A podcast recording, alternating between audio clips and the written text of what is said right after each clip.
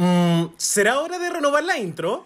Uy, yo creo que sí, ¿eh? Bueno, tendremos que modernizarnos nomás. Llegamos hasta lo más profundo de nuestro programa favorito. En este podcast analizamos toda la franquicia de RuPaul's Drag Race. Y resolvemos eternas incógnitas, porque en el 2023 arrasaremos el estrés. Soy Dogo. Yo, Chris. Y yo, Ani. Y somos Reyes de la, Biblioteca. Hola chiques, bienvenidos a Reyes de la Biblioteca, el mejor podcast para les amantes de RuPaul's Drag Race. Muchísimas gracias por escucharnos, visitarnos, no me acuerdo cómo era hoy. Y recuerden que si este reality show es su gran favorito, este podcast les va a encantar. Y si es que ya recuerdan mi voz, saben que este capítulo es especial, caótico y también va a ser muy serio ya, porque ahora soy una persona distinta. Soy el Richie, su ex rey, hoy día, así como no sé, un vagabundo que estaba afuera, escuché que estaba grabando un podcast y vine de vuelta. Y no, la verdad es que no, yo no estaba invitado, pero invitaron a un gran invitado de toda la weá, se cayó última hora y estoy aquí, yo parchando como siempre. Y por supuesto que el micrófono siempre me lo agarro, así que yo vine aquí a darlo todo. Y es por ello que vengo a invitar a las dos weonas que básicamente construyeron todo lo que ha sido el podcast este año y las vengo a soportar, pues arrastrar por el piso como ellas les gusta ser arrastradas. La primera weona que vengo a saludar, ay, la gente alegaba que yo era Shady además, así que mm, soportan. La primera weona que vengo a saludar hoy día es una weona que yo misma le puse la corona, así que no puedo andar alegando por weas tampoco, dicen que fue robada y tampoco puedo contradecir eso, pero la verdad es que yo la amo, la adoro, se porta tan bien, es tan responsable, tan contentita, la verdad yo la amo con todo mi corazón y sabéis que en verdad como que, mm, no sé, encuentro que es una reina espectacular, la verdad. Las terceras siempre son las mejores, así que con ustedes, mi gran amiga personal, Krilo99, arroba mimo. Oli, Richie, ¿cómo estás? Bien, ¿y tú cómo, cómo te ha ido? ¿Te, te gustó mi podcast? Cuéntame. Sí, me gustó, me, me, me, me dio todas las fantasías, así como la, la Bianca del Río cuando estaba pasándose como en bata por el estudio de Drag Race le dijeron como, oye, quería hacer una broma un rato como para salir y saludar. Literal esto. Ya, pero eso, como me encantó. Eh, ¿qué, ¿Qué camarote te dieron? ¿El de arriba o el de abajo del podcast? Cuéntame. Eh, el de arriba por ahora. Pero nada. eh, ¿Ah? No, no, habla, es tu podcast. Me lo, me lo quitaste a la cualquiera. No, pero eso, sufriendo esta semana con el capítulo, con la temporada, con todo. Pero para acá estamos, para quejarnos, hablar y lo que salga. Me encantó. Así como RuPaul tuvo como invitadas que llegaron a renovar la energía, yo también llego como a, a renovar su energía dentro de lo que queda al final de temporada. Así que muchas gracias por estar con nosotros, Krilos. Y no estamos soles porque te voy a presentar a nuestro último invitado de la noche. Y esta es la persona que más capítulos ha estado del podcast. Así que poco la tengo que presentar. Ya la conocen, si es que no la han escuchado hablar, la han escuchado gemir, así que con ustedes el dogo. Hola, Malabrúa. Igual me siento como presionado a ser chistoso, ¿no? Ah, Hola Richie, ¿cómo estás? Tanto tiempo. ¿Qué hacía acá? Eh, nada, en verdad yo tampoco sé. Veamos si esa, esa debería ser la pregunta del día, pero veamos si la podemos responder al final del capítulo. Estoy aquí pasándola bien y tú, Dogo, cuéntales cómo ha estado. Y no puedes mentir también, porque yo sé la respuesta, cómo ha estado. He estado muy bien, estoy de vacaciones de invierno, así que un poco más relajado, menos tenso y muy contento de que vamos a hablar de este capítulo, que si bien estuvo, eh, nos dejó con una tónica un poco triste, eh, siento que en Drag Race uno igual quiere que pase weas raras a veces, así que Y estos fueron weas raras, tú eres lefofóbico. A ver, cuéntale a la abuela un poquito más de, de esa opinión, porque no desarrolláis. Eh, no, no, y, y nada, y gracias a ustedes por invitarme, porque la vez pasada, puta que me dejaron mal parado cuando estaba grabando al lado del Raúl, pero hoy día por lo menos puedo darlo todo por mi cuenta. Así que, nada, empecemos a hablar de lo que fue este capítulo. Tenemos que ir a un tecito de la semana ahora, así como transición. Sí, Y nos Richie, vamos ¿te con, acordáis? y nos vamos con el tecito de la semana. What's the tea? What's the tea? What's the tea? honey? Y estamos de vuelta, nos tuvimos un break de una hora y estamos de vuelta en el tecito de la semana y les tengo que contar dos weas. La primera es que, bueno, la ganadora de la temporada 2 eh, que como que en un momento no le podíamos decir Tarea Sánchez, pero ahora sí le podemos decir Tarea Sánchez a las personas que vimos la entrevista que tuvo, así que está todo bien chiquillas, no me ponen, eh, que también la, Jaime Rosa, eh, se va detenida de nuevo porque esta vez la pillaron protestando por haberse ido detenido, me encantó. En verdad, eh, como que la, la dinámica fue como entretenida porque la noticia decía que fue encontrada con un dildo muy grande y viejo como protestando, así como, como que analizaron el dildo, ¿cachai? Le hicieron como el análisis forense de la wea. La vio. Onda, onda, sí, le pasaron como el cotonito por encima y la conclusión del análisis fue que era viejo, ¿cachai? Me encantó.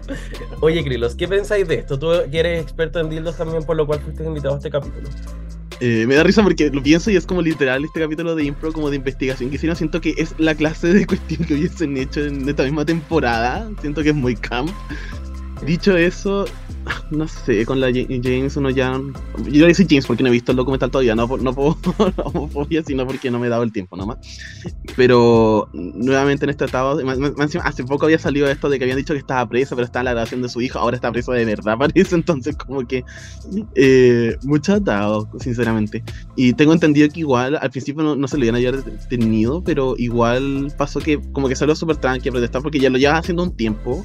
Eh, de hecho estaba haciendo tweets al respecto porque acusaba como violencia entre eh, con el tema de la policía. Y resulta de que ahora, eh, después cuando salió con el dito, todo el mundo empezó a reclamar así como por esa cuestión. Eh, porque parece que se olía lo viejo, como que todos estaban reclamando. Entonces como empezaron a parar, empezó como a interrumpir el tráfico y por eso se lo terminaron llevando detenido. Pero eso, investigué, mi investigación fue buscar su nombre en esto como de los servicios de la policía estadounidense y decía que todavía estaba arrestado. Eso es lo, eso es lo único que sé. Ay, la, la Cris lo llamó a carabineros de allá, pidió como un análisis criminal de la wea. Nos tomamos serio esto acá. Fue a sacar constancia ya y como que le pasaron el papelito. Dogo, ¿qué tú qué pensaste también? Dado que si bien yo no sé si en consoladores era experto en ser viejo, tiene lo tuyo. Me da mucha risa que no sabemos cómo llamar a esta persona. Literal, el documental se llama así como What's my name? Yo literal dije cómo hay que llamarla y usted así como pasándose mi opinión. Pero perfecto. Pero ya lo que me da mucha risa es lo que mencionaba Chris, que hace como dos semanas pensábamos que estaba preso y ahora no lo estaba, y ahora sí está preso, pero no debería. Entonces casi como que se lo llevaron preso por consistencia. No sé. Es como por traje de se fue preso. Así como, just because. Es que en verdad fue muy raro porque como que ya había esta ola donde como que en verdad lo tomaban preso por todo, pero después parece así como que el weón ya, eh, como que había ganado como from G's to Gents y como que ya ahora el weón era como educado. Y como que ya no pasaban esas cosas y cuando pasó eso de que supuestamente había no sé qué y era mentira, todos estábamos así como no, si el weón ahora ya es como classy, como que eso ya no le pasa y ahora como es como ese meme de perla, así como volviste a como volvieron a hacer lo mismo de siempre, ¿cachai? Eso me da como pena. Oye, pero dejemos hablar de él. Y tenemos otro tecito donde la Cucu sin Telefontaine se perdió con Charlie XCX. Así como en temas que ustedes como que no estaban su bingo card de este año, esto sucedió efectivamente. Cucu versus Charlie XCX tuvieron el medio Crash. Em, available on iTunes. Eh, cuéntenme, ¿cómo te Cuéntenme. ¿Qué qué pasó, por favor? ya dale, Tom. Ya empiezo yo. Ah, ya, eh, no, pues Chris. Ah, y a Krilos va a comentarnos qué le parece. ¿Qué le parece y quiere va a comentar qué pasó? Ya, en overall se supone de que le habían preguntado a la Charlie qué pensaba del último álbum de Kim Petras. Y la Charlie dijo como, pucha, no lo he escuchado, pero vi esta crítica que decía esto. Y yo colaboraba harto con ella, en verdad encontré una gran artista, y, pero encuentro que está en, una- en un momento artístico muy importante de su vida, o muy interesante, mejor dicho, porque dijo que básicamente vendía más para la música que como su estilo artístico, como que le interesaba más como capitalizar dentro de lo comercial. Y, pero dijo que igual le quería mucho que no encontraba que eso fuera malo, solamente encontraba que era un momento interesante porque ella también pasó por eso y lo entiende mucho. Y como que después llegó la Cintia a decirle como, tú no puedes andar opinando en base a otras opiniones, para eso tienes que andar escuchando, eh, deberías saber un poco más sobre lo que es como la cultura, no sé, una cosa así. Y la Charlie le dijo como, no me refería a eso, o sea, yo me estaba hablando más que nada de pucha, eh, no me acuerdo cuáles fueron las palabras que fue ocupando, pero dijo como, sencillamente como es mi opinión en base a lo que he estado, he estado conociendo y me he relacionado con ella, pero eh, no, por eso no me enfoqué mi crítica dentro del álbum. Y de lo que contestó después la gente no entendí, pero por, genuinamente no entendí lo que quiso decir, pero me da mucha risa porque en su respuesta le puso algo como Carlita XXXX y eso lo encontré demasiado acá.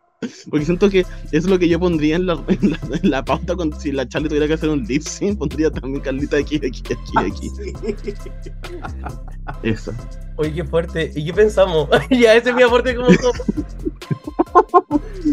A, a mí me encanta la Coco, pero siento que esta es como que no, no sé por qué se enojó, porque no encontré problemático lo que dijo la Charlie, ¿Qué lo encontré muy no, fue muy sano su comentario, ni siquiera dijo, no dijo está mal, no está bien, y literal no, no opinó del álbum, opinó de lo que está viendo de la carrera artística de la Kim Petras. Y si son amigas, igual siento que tiene como un poco más de como responsabilidad y más derecho también a opinar, ¿cachai? No es como que le estáis preguntando, no sé, a Lucho Jara en un matinal qué opina de la carrera de Kim Petras, como que nada que ver. Qué raro lo imaginé. Me encantó, me encantó. En la pantalla de Mega, así como Fit the Beast. Igual ha pasado que a la gente como que no le ha gustado tanto Fit the Beast, así que mm, como yo no lo he escuchado tampoco, así que no me voy a mandar un cucu. Pero La Cintia puede estar escuchándote, cuidado. En- en- Encuentro icónico como escribir una historia entera de un álbum que no escuchaste, pero yo, yo siento que la Cintia leyó mal. No sé, siento que. Porque la, la, la Charlie XX dice, como no lo he escuchado, pero. Y bueno, si yo no hubiese escuchado álbum, quizás simplemente no, no escribo. Pero ella lo decidió hacer y como ya, bueno, qué tanto. Pero siento que la respuesta que dio la Cucu fue sobre algo que era muy serio. Porque eran, eran, eran tweets de como siete líneas. Era como casi una explicación, como que estaba defendiendo como a la creatividad de los artistas y que uno no debería hablar sin escuchar. Entonces fue como que en el fondo no pasó nada, pero siento que lo agrandaron mucho. Y la Charlie XX le respondió a la, a la Cucu y, y dijo así como, como, don't talk me shit like that. Algo así decía al final. o ahí. Así que igual le, le shi- shiteó a la, a la Cucu. Sí. Así que eso fue, fue como un testimonio Bueno. muy raro, pero eh, es muy raro como que hayan tenido esta discusión. No, qué fuerte, chiques. Ya me angustió porque Cucu para mí es como súper congenial. Entonces, como que no sé de dónde está saliendo esta actitud que no es poco consistente con el arco narrativo que yo le voy a dar. Así que vamos a pasar. Ahora pasamos a las impresiones generales. Sí, Ya. así es. Así que vamos a pasar a las impresiones generales de que weá nos gustó el capítulo que sí nos cargó y lo pasamos por el hoyo. Eh, estamos en el capítulo 253, algo que no dije antes, pero lo estoy diciendo ahora. 253. Yo me fui como en el 200. Eh, 210. 210 fue mi último capítulo. Eh, y, eh, oye, eh, quiero que empecemos a hablar un poco de lo que fue este capítulo, que es el capítulo número 10 de RuPaul's Drag Race All Stars 8. Y en verdad quiero partir yo un poco diciendo que All Stars siempre ha sido como mi parte favorita de Drag Race, ever, como period. Y fue súper duro como sentir cuando que no iba a estar como un poco en esta temporada del podcast y después se me pasó. Eh, bueno, pero un poco como eh, cachando como lo que ha sido All Stars, igual ha sido una temporada brígida y yo creo que la gente estaba un poco aburrida de sus opiniones saturadas, 10 capítulos, así que voy a hablar yo de lo que me ha parecido esta temporada. Siento que ha tenido como de todo un poco y siento que ya todos que en verdad queríamos como All Star 6 The Remix y como que nos da, nos da mucha pena que eso no haya pasado. Siento que la producción esta temporada no le ha salido nada como ha querido, en verdad. Onda desde como la eliminación de Heidi, después como Alexi haciendo cualquier weá, que después probablemente en este último capítulo la producción lo que quería era que Candy eliminara a Jimbo y tener como el momento hashtag de la vida y como realmente comillas, tener la queen más robada de la historia. Y, y siento como que mm, la producción no, no, no le está saliendo ninguna wea esta temporada. La- Las queens, no sé, querían eliminar a la Cajana, todas eliminan eh, eh, unánimemente a la, a la Jaime, concha tu madre, y como que todo queda siempre mal. Entonces, en verdad, ha sido un popurrí de ideas. Esta wea fue un brainstorming esta temporada. Y, mm, y eso a mucha gente no le gusta. Y yo soy la gente. Oye, partamos hablando del capítulo y en primer lugar se revelan los votos. Todas votaron por la Alexi. La Alexi votó por Jessica Wilde cuando le dijo, Jessica, yo nunca votaría por ti. Jessica, amiga, como estás bellísima, en verdad, yo nunca votaría por ti. Y después Candy revela que ella sabía que Alexis como que no le iba a echar porque ella pensaba que tenía un pacto, entonces como... Y ahí hay una explicación muy rara que da Candy Muse, porque es como, amiga, yo, yo sabía que teníamos un pacto y dado eso, como que te voté. Según yo la explicación que dio fue muy extraña. ¿Qué pensaron ustedes de cuando se abre la cajita culiada que tiene como una contraseña, parece? Porque en verdad nadie la puede abrir. me dio risa porque siento que la, la, la Candy fue muy Alexis para responder porque no dijo tenía un pacto. Fue como, no, es que la Alexis pensaba que teníamos un pacto, pero no teníamos un pacto porque como no dije nada, se supone. Igual pato, porque como según yo en, el, en ese momento que le muestran, dice que hay que hacer como estratégica. Y según eso debería haber funcionado para este capítulo, pero ya no importa. Y mm, igual lo encontré que me daba risa porque, bueno, tengo entendido que todo el mundo sabía de este pacto que la Alexis pensaba que tenía, porque la Alexis hasta se lo contó a la Jessica en el Antagri, incluso le dijo como, sabes que yo tengo esto con, con la Candy, bla, bla, bla, bla. Entonces como que siento que la Candy no estaba contándole nada ¿no? a la chica, como que yo creo que le contaron y fue como, ah, ya buena, bacán. Pero eso, y solamente si tiene que me cargó porque Alexis foto con la Jessica diciendo, ay, qué pato, como que quiso hacer una alianza contra Jessica, la Jessica no le, no le había hecho nada. O sea, solamente la miraba con desprecio cada vez que lloraba, pero eso era muy icónico. Pucha, me, me pasa con la Candy que, no sé, ella nunca siento que ha glorificado un poco estas acciones que hizo la Alexis, porque obviamente ella se salvó la semana pasada, entonces tampoco dijo así como, oye Alexis, que fuiste mentirosa, porque la que salió ganando fue ella. Pero siento que la actitud que tomó esta semana fue muy como, me paseo la alianza y estoy orgullosa. Y no sé, siento que es como un poco consistente quizás con algunas de las cosas que han pasado en esta temporada, entonces igual fue como, mm, como no te creí Sí. tan chora, porque no lo eres. No, y siento que las decisiones han estado como muy all over the place. Y quizás John All-Stars también sería así como muy como haciendo lo que caliente el sol para como continuar la competencia. Pero hay semanas donde es como, no, te estamos votando porque en verdad fuiste la peor. Eh, y así como que en verdad lo hiciste peor en el desafío, como tipo, no sé, Necha López. Eh, no, o, como la, la Mónica de. Pero después como, no, como tú tienes un peor track record, como cuando echaron a la Necha versus la Cajana. Pero después cuando echaron a la, a la Cacha versus la Darren, fue así como, no, es que en verdad como que tú no querías tanto estar acá, po. Pero después cuando votaron a la James en vez de la Cajana, fue así como, es que en verdad tú nos caes como peor, ¿no? Y, siempre es como que hay una, como, ¿cuál es como el mejor argumento que como que calza en este momento? Y esa weá como que me da paja, pero en el momento de que quizás igual sería una rata culia. Fuera de eso, en verdad, puta Alexis igual hizo lo que tenía que hacer dentro de, de, de todo. Lo malo es que hizo una mala apuesta. Ahora, no me da rabia que Candy como que un poco ningunee la alianza, porque literal ah, hubo un capítulo entero donde mostraron a Alexis diciéndole constantemente a la la, así como yo no me olvido de ti, yo no me olvido de ti. Y el otro capítulo así como yo nunca le prometí nada, solo le dije que nunca la iba a olvidar. Y fue así como, weona, eso literal es como decirle que tenía una alianza. Y me dio mucha rabia eso, así que como que Alexis, tú la perdiste todas conmigo. Y además con el dogo día, ya, hoy día, que Puebla, estamos en la casa de mi mamá, así que no puedo hablar muy fuerte, pero dijimos que en verdad Alexis, Alexis Michelle es como mi mamá, porque en verdad llora por todo. Entonces como que en verdad yo ahora ya no soporto a Alexis Michelle, en verdad ya no. Así, pero necesito que lo cambiemos de tema antes de que mi mamá pase por afuera de la pieza. Eh, son cosas de vacaciones de invierno. Así que eh, vamos con otro- eh, oye, y después llega eh, la vieja fraquera y nos dice que tenemos el mini reto de la semana. eh, porque son tres buenas. La, wea- ya- la, la competencia ya tiene tan poca gente. Onda, nunca habíamos tenido un reto top 3. Así que ahora hay que hacer mini challenges. Cuando después esté Jimbo, solamente es como el top 1 con el reto de la semana, también van a hacer mini challenges. Oye, el mini reto es como una wea de perfumes que tenían que. Eh, como. En verdad era como un design challenge. No sé, como. Sí, era, Como era- a concept challenge. sí, era como para un perfume de Jean, como si ellas fuesen el, como el torso del perfume de Jean Paul Gaultier. Me encanta. El Dogo sabe perfectamente cuando no sé qué decir y como que sabe cuando perfectamente interrumpirme. Me encantó. Eh, y dentro de eso entonces, eh, como, bueno, tenemos el mini reto, lo gana Jessica Wild y como queremos como mencionar algo como necesariamente de este mini challenge, lo encontré como, yo la en verdad lo encontré un poquito una pérdida de tiempo, pero igual entendí como por qué pasó. Yo no, me, me impresionó como auspiciador Jean Paul Gaultier. Solo eso. Oye, sí. Yo decía que la, la Jessica se veía muy linda.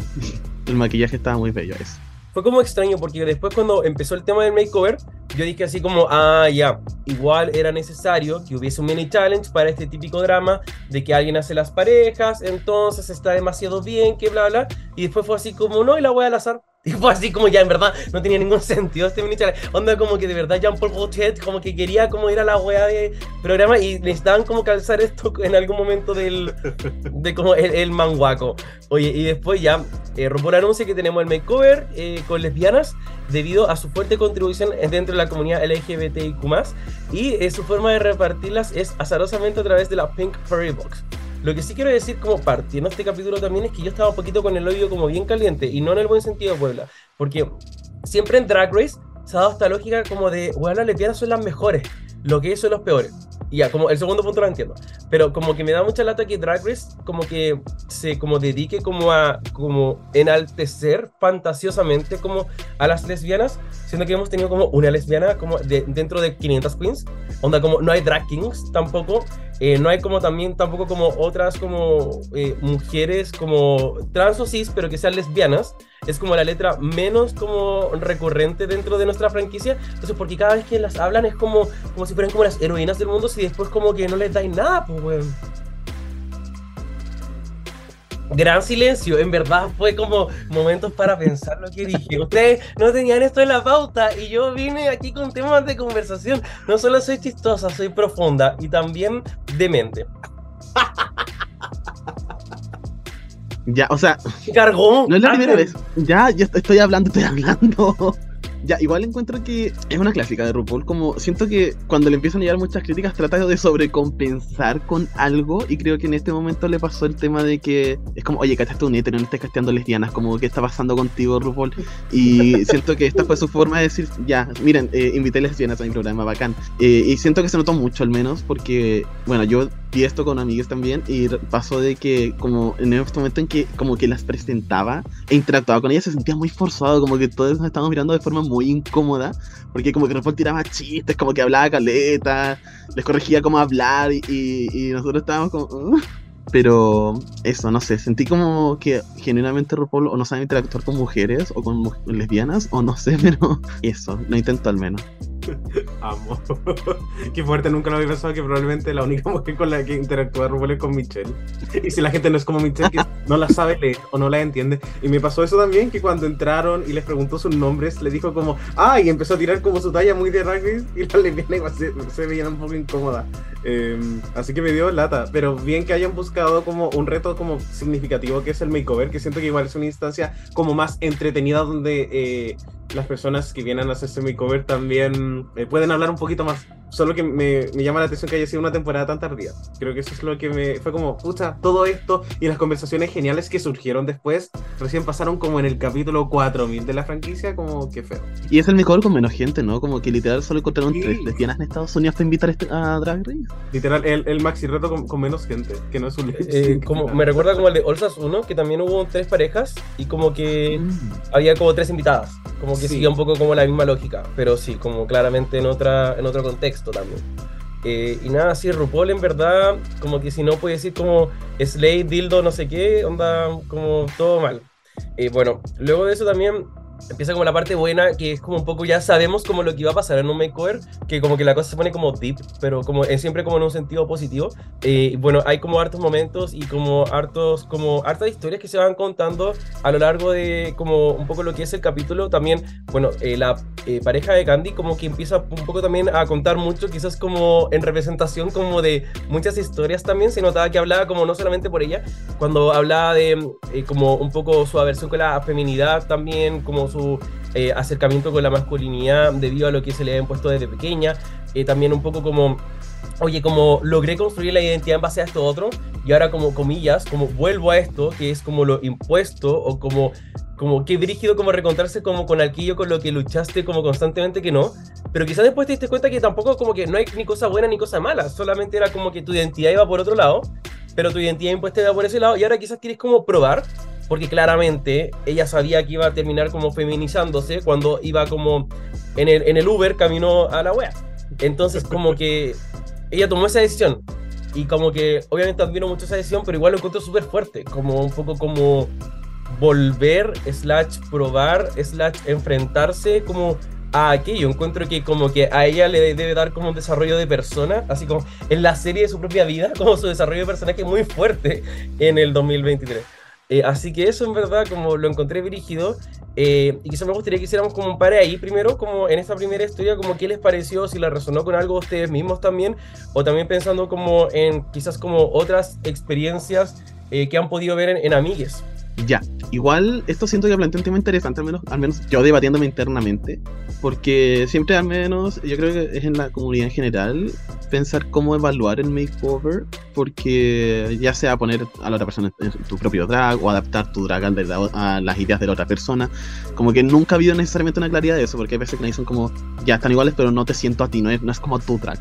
Lo cual igual es obviamente complicado quizás en este tema, pensando de que, como dices, hay un tema de ciertas apariencias a las que no quieres representar, que puede pasar ahora mismo como, como mujeres lesbianas que sencillamente no se sienten atraídas o interesadas, o como le pasaba a ella, como le, le preocupaba y, general, y generalmente le provocaba cierta aversión el tema de acercarse a la feminidad. Y incluso también creo que puede pasar si se hiciera también en un makeover quizás con personas trans, que también pueda pasar que eh, le pasó a Inti cuando ocupó estas pechugas para la veneno, que ver su cuerpo lo provoca dismorfia también. Entonces, creo que plantea un, un punto muy interesante de eh, cómo abordar un desafío makeover en circunstancias como estas también. Y también, de hecho, incluso lo pensé con el tema de Jimbo, como Jimbo se caracteriza por usar esta pechuga gigantesca, como si le hubiese tocado a esta persona, quizás también se hubiese sentido muy incómoda. Ya abordado esa parte, sí lo sentí quizás, ya obviamente no lo puedo vivir de la misma forma porque nos criaron como personas diferentes, entendiendo el tema de lo que es el género al nacer, obvio. Entonces, como no puedo necesariamente como decir como, yo viví eso, pero quizás sí lo viví de una forma diferente en el sentido de que quizás yo tampoco era la persona más masculina cuando chico y se sentía que tenía como que hacer el quite como a las cosas más femeninas por un tema de tratar de encajar más de que porque me generara aversión ese tipo de cosas. Entonces quizás también eh, en su momento ya cuando empecé como a enganchar más dentro de esa como exploración, también tenía cierta, no sé si aversión, pero me, me, me preocupaba o me intimidaba pensar, no, necesariamente quizás cómo me iba a sentir yo, sino quizás cómo me iba a percibir el resto también, o si estaba como haciendo lo correcto. Entonces creo que es, en ese sentido puedo como sentirlo en el tema de explorar algo que no, que tenías quizás muy guardado o que sencillamente no solo no está en tu zona de confort, sino que es, es algo completamente ajeno a quien había sido tú hasta ese momento en particular lo que a mí me sucede con esta con la historia de esta persona siento que es, es muy interesante también cómo lo aborda. En, en, el fondo intentó como alejarse tanto también de algo impuesto y después vuelve por elección propia. Como, y, y, eso creo que es el punto importante, que esta vez esta persona puede como decidir qué es lo que va a hacer. Mi verso no se siente como algo impuesto por la sociedad y yo siento que esa, como esa narrativa también se explica en los tres eh, casos de estas personas que dicen como yo voy a intentar esto, voy a intentar eh, algo que es nuevo y que quizás me pone como un poco incómoda y se, se, aleja mucho de la zona, más que de mi zona de confort, como de quién intento ser y de la identidad también que intento eh, establecer desde muchos años. Eh, sin embargo, eh, Grillo, siento que también tocaste un punto súper importante que es como cuál es el criterio del makeover. Porque es cierto, en, en mi mente yo, uno siempre tiene la idea de que es como quién se va a ver más similar a la Queen y a veces está el concepto de feminidad ahí muy eh, escondido. Mm. Eh, sin embargo, no sé, pienso que el, no sé, por ejemplo, el makeover de Crystal Method, eh, que se siente como un poco casi como a, a género, por decirlo de alguna forma, eh, como que a toda la gente le encanta. También pienso en, el, en este concepto que hizo la pifía en Canada's Drag Race. Sí. También siento que era, iba un poco más hacia lo masculino, entre comillas, y también fueron resultados súper aplaudidos. Entonces, por ejemplo, cuando sucede esta, esta situación que la vamos a hablar con, con Jimbo y su partner, como que queda una sensación rara, pero en realidad podría ser cualquier cosa. Entonces yo siento que quizás no hay un criterio establecido y si bien estas participantes vienen a ayudar a las queens, siento que las queens también tienen que, a, tienen que hacer que estas personas se sientan como lo más cómodas posibles. Claro. Y, y yo siento que ahí tocaste como el, el, medio de todo, como no hay un criterio establecido y, y, la producción tampoco quiere que lo haya, porque la producción siempre hace como un poco lo que quiere en un desafío de makeover. La franquicia que sea, el país que sea, entonces mientras menos claro sea lo que se espera, como mejor porque agarran como ese argumento. En lo personal, cuando yo miro un makeover, miro tres cosas. Primero, como la marca de la Queen, en el fondo para mí eso es como súper importante porque es como tu familia, entonces como que se tiene que sentir de alguna forma. Lo de Crystal Method como que claramente era como Crystal Method igual. Eh, en segundo lugar, el maquillaje es algo que yo miro mucho como si eres capaz de pintar a alguien como, como te pintas a ti. Y en tercer lugar, como la historia que se cuenta. Esa historia siendo como eh, la, que se la que se cuenta a lo largo de los looks, de la presentación y un poco también como el concepto que trajiste a la mesa, como porque no solamente como tu, tu marca, sino que en el fondo es como cómo transformas eso como a, una, a lo que es el reto, efectivamente. Eh, y quizás ahí me gustaría moverme un poco. Eh, y también como agradecerles como ambos sus historias. Yo también siento que es como súper extraño, al menos para mí. Eh, no estoy intentando como igualar mi experiencia a la de una lesbiana porque son historias súper distintas. Pero como cuando uno, yo no sé, pues era cola, era cola, ya. era cola, como que fue brígido que antes, cuando estaba en el closet, me alejé de todo lo femenino, porque claramente eso me iba como a, a revelar, entonces como que me alejaba. O, o en el fondo lo mantenía muy en secreto. Y después pasó que cuando empecé a hacer cola, eh, como que me empecé a acercar muchas, a muchas cosas femeninas. Y me costó mucho también, en el fondo. Eh, como el hecho, no sé, pues, de escuchar Britney Spears, que era algo que me gustaba mucho cuando, cuando como que había salido el closet, como que la recuerdo mucho como algo que empezó como a definir como esa nueva como era de mi vida. Y cosas así. Y siento que ahora, como quizás cuando quiero como habitar espacios un poco menos cola, ha sido súper difícil igual, como reencontrarse con algo como que había perdido en algún momento. Veo así como, no sé, a mí me gusta mucho jugar como videojuegos, sobre todo videojuegos de pelea. Y, y también como que volver a esos espacios como, uy, como que extraño, no sé qué, porque Nintendo es colísima, pero como eh, hay como otros como contextos igual. O no sé, como que en el mundo de la comedia igual es como un mundo demasiado hétero también. Entonces como que el humor, las tallas, la visión de la vida es como muy distinta. Y para ellas el hecho como, no solo de como presentarse de una forma distinta a ellas, sino que también como que, y esto lo digo quizás desde un poco más desde la ignorancia, pero creo que voy como hacia algún punto con mi idea ahora, pero las lesbianas igual se meten en estos espacios y, probablemente ellas como que no se sienten cómodas en un espacio como dominado por gays. Se sienten como también súper fuera de su zona. Entonces, como que para nosotros lo que es que dominamos esos espacios es como, ah, como LGBT, ah, ya, como, ya como. Pero como que para ellas igual debe ser un tremendo desafío. Así que eso. Qué fuerte, no, no, y lo pensaba así como que lata, donde quizás como todo el humor y las dinámicas giran como en torno al pene, y como al humor que viene de ahí, y siento que es como, puta, eh, llevamos como no sé cuánto tiempo entendiendo que no todo es falocéntrico, igual como que fome. Siento que hay como, como, algo, como algo que me hace razonar quizás como que, oye, qué fuerte que estas personas de mi cover se metieron como en este espacio dominado por RuPaul, como lo encuentro acuático. Claro.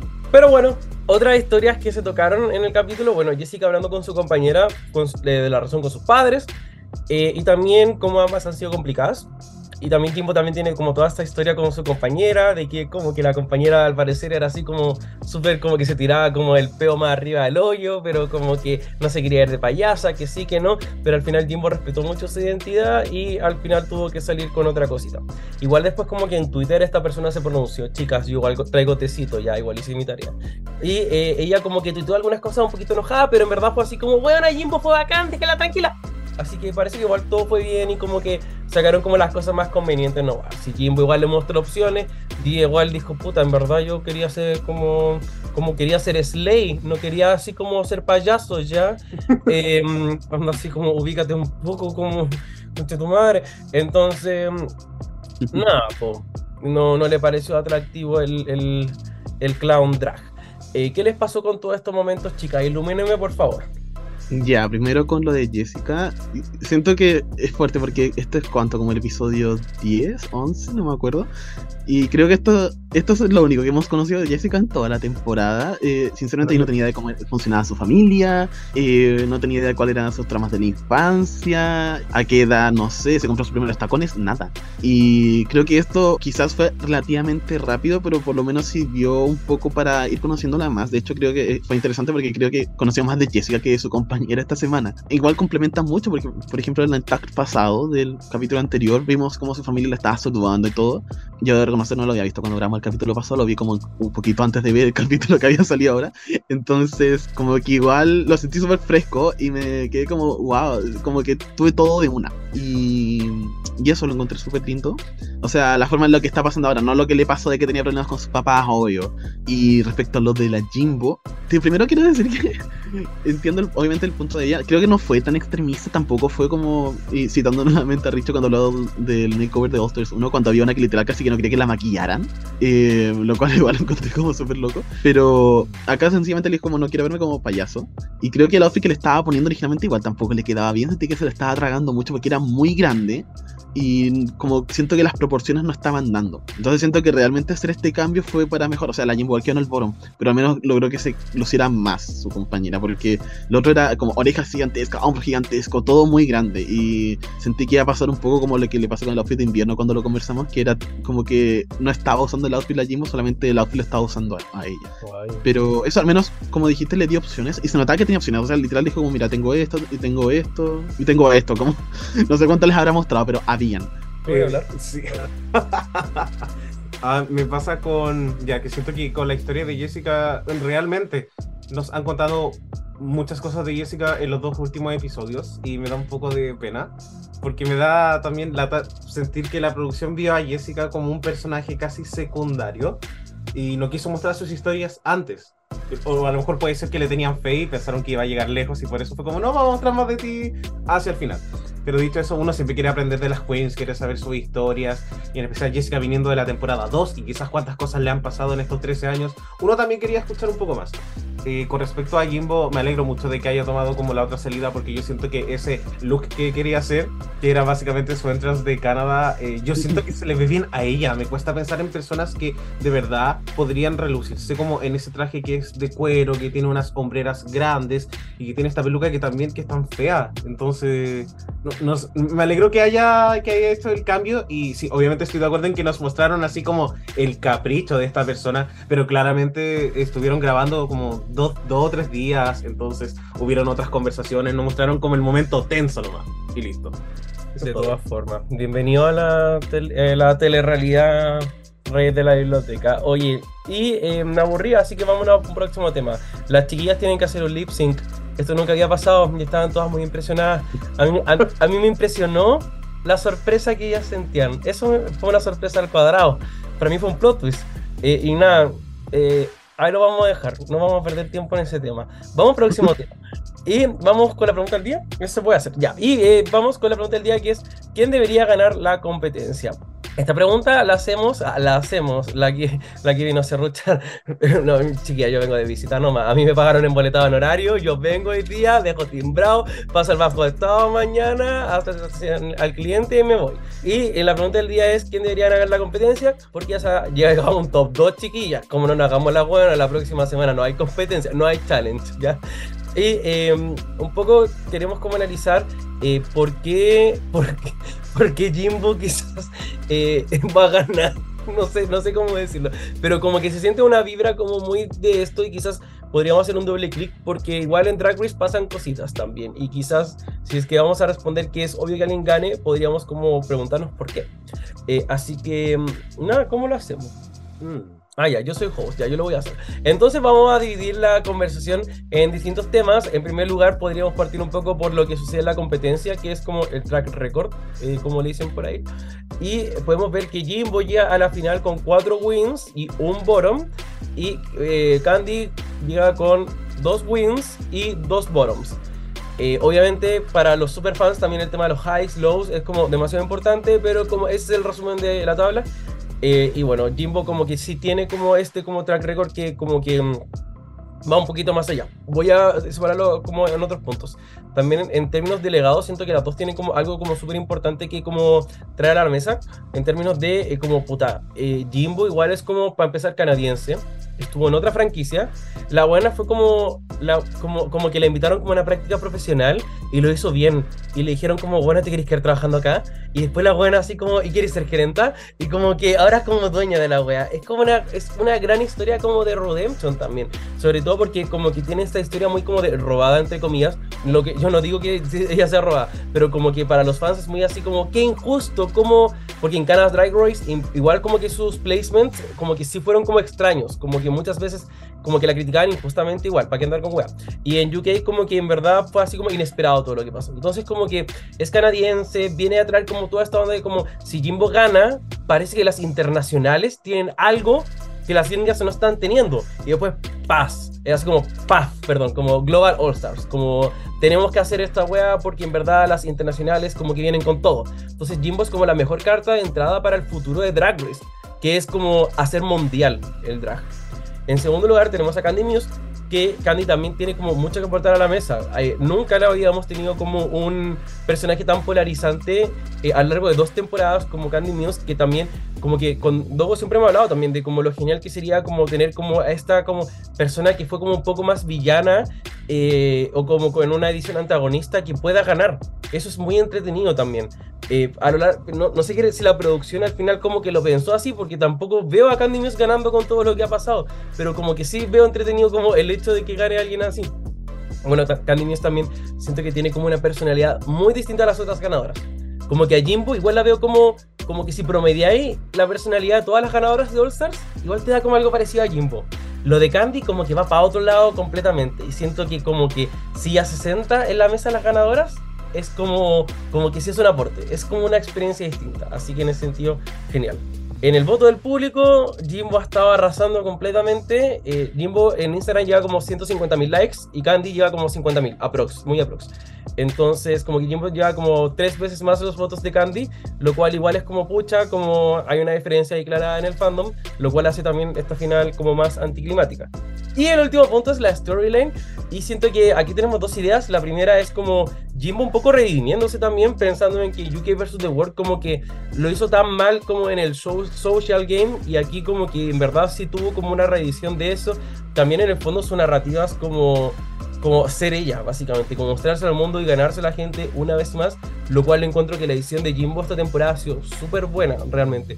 Yo no soy fan de Jimbo y siento que esta temporada, si yo solamente viera All Stars 8, Jimbo me caería súper bien, como no tengo nada que decir con respecto a, a cómo la han mostrado, como súper ligerita también. Y siento que lo que me gusta también de la storyline de Candy es un poco esto de que Drag Race ha intentado forzar desde el año 1, o sea, con Star 2 era como, chiquillas, ahora como hagamos como un momento como gran hermano, como se votan, ustedes se eliminan ahora.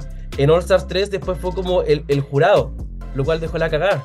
Después en All Stars 4 como que lo, lo, lograron, lograron el manilazo. Ellos querían ese momento, se logró. Después en All Stars 5 tuvieron como, como que redefinir estas lógicas, pero ha pasado constantemente que Drag Race lo que más quiere es como un juego muy social. Y en All Stars 7 como lo queramos o no, como que la Monet lo hizo tan explícito, tan así como hagamos alianzas, que eso marcó como la tónica para esta temporada, donde las chiquillas era así como parece que hay que hacer alianzas, o como un poco como me serviría esto. Porque la lección de All Star 7 fue, oye, Jada no hizo ninguna alianza, así que mejor te vas para la casa. Entonces, esta temporada es la temporada de las alianzas, la traición, la estrategia, el juego social, y la protagonista de esta historia es Candy Muse. Entonces sí me hace sentido que la ganadora de la temporada sea la ganadora de la historia principal que se contó. Hablé harto, pero como que chiquilla era como que tenía mucho que decir, ¿cachai? Así que ahora cuéntenme ustedes qué les parecieron estos cuatro indicadores, quién creen que debería ganar, quién cree que va a ganar, por qué, por qué no, convénzame de que Candy News podría ganar también eh, y todo. Ya. Eh, pucha, está muy difícil esto. Primero tengo que fingir que todavía estoy comprometido con esta temporada. eh, como para preocuparme por quién debería ganar la competencia. Si estoy de acuerdo en muchas cosas contigo, siento que Jimbo como hace check en casi todas las casillas de lo que normalmente se piensa que se necesita para ganar una temporada. Yo diría que lo único en lo que no quizás no entra tanto es que siempre se dice de que la ganadora debería ser diferente a la ganadora del año anterior. Y siento que Jimbo igual es medio la Jinx, pero que sabe coser. Porque ambas tienen esta vida de dentro del teatro, que obviamente la Jinx tiene más teatro musical, pero tienen esta enfoque en el teatro, la comedia, son súper over the top cuando les toca actuar y todo. Eh, y no son de las mejores lip syncers que hemos tenido nosotros tampoco. Pero en ese sentido siento que van muy de la mano y quizás si le quisieran, si hablamos por un tema de dar variedad al Hall of Fame respecto al tipo o al arquetipo, mejor dicho, de ganadora que quieren presentar, eh, sí creo que Jimbo no, no, no le da tic a esa casilla, pero es lo único porque, eh, bueno, yo lo hablé un poquito del capítulo pasado, siento que lo único que le quedaba redimir a Jimbo para esta temporada temporada era ganar un lip sync, porque todos hasta ese momento ya habían demostrado que podían hacer algo que no habían podido hacer.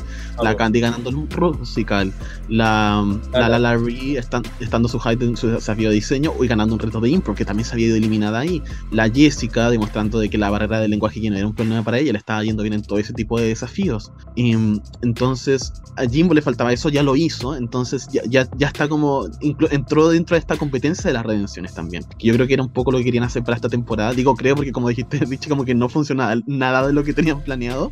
Eh, tiene el apoyo del fandom, como que no hay mucho como por dónde buscar por ahí. También lo pensaba en el tema social, creo que Jimbo no se había caracterizado sus temporadas pasadas, tanto por ciertas cosas que se mostraban en cámara de lo que, cómo interactuaba con las otras reinas, tanto por lo que pasaba quizás post competencia, porque como el fandom siempre consideraba que a Jimbo se le robaba, eh, Jimbo siempre se metía en estos temas y como que se generaba un ambiente medio incómodo normalmente porque daba la sensación de que apoyaba ciertos comentarios que tampoco eran necesariamente los más gratos como hacia, la- hacia sus otras compañeras y esta vez como no se ha dado esa situación eh, obviamente no ha pasado y por lo que he visto igual la Jimbo ha salido un poco recientemente en defensa de la Candy porque obviamente la Candy le está llegando un montón de hate y ha tratado como de decir como oigan panera está- están vendiendo como una merch por lo que caché como de un corazón de amistad entre, entre la Jimbo y la Candy lo cual igual lo encontré un gesto lindo ¿cachai? como decir como oye al final es una competencia pero somos amigas dentro de todo eh, O sea, como que la Jimbo tiene ya- que apoyar si sabe que ganó. Como que. Así que eso, no tiene, con qué- no tiene cómo pelear, básicamente. y ya con respecto a la Candy, sí estoy de acuerdo contigo, que Candy le añade, en especial a Osters, algo muy único y diferente. Creo que al menos, y no sé si esto puede sonar como muy contradictorio, pero siento que hasta ahora siempre en Osters casi ganaba la fan favorite. Y que no ganar justamente ahora igual sería como una forma interesante también de, apelar al fandom, ¿cachai? Como de la carrera no, no necesita armarla como el amor que tiene, sino como las queens igual construyen su carrera y Candy mismo lo ha hecho, definitivamente.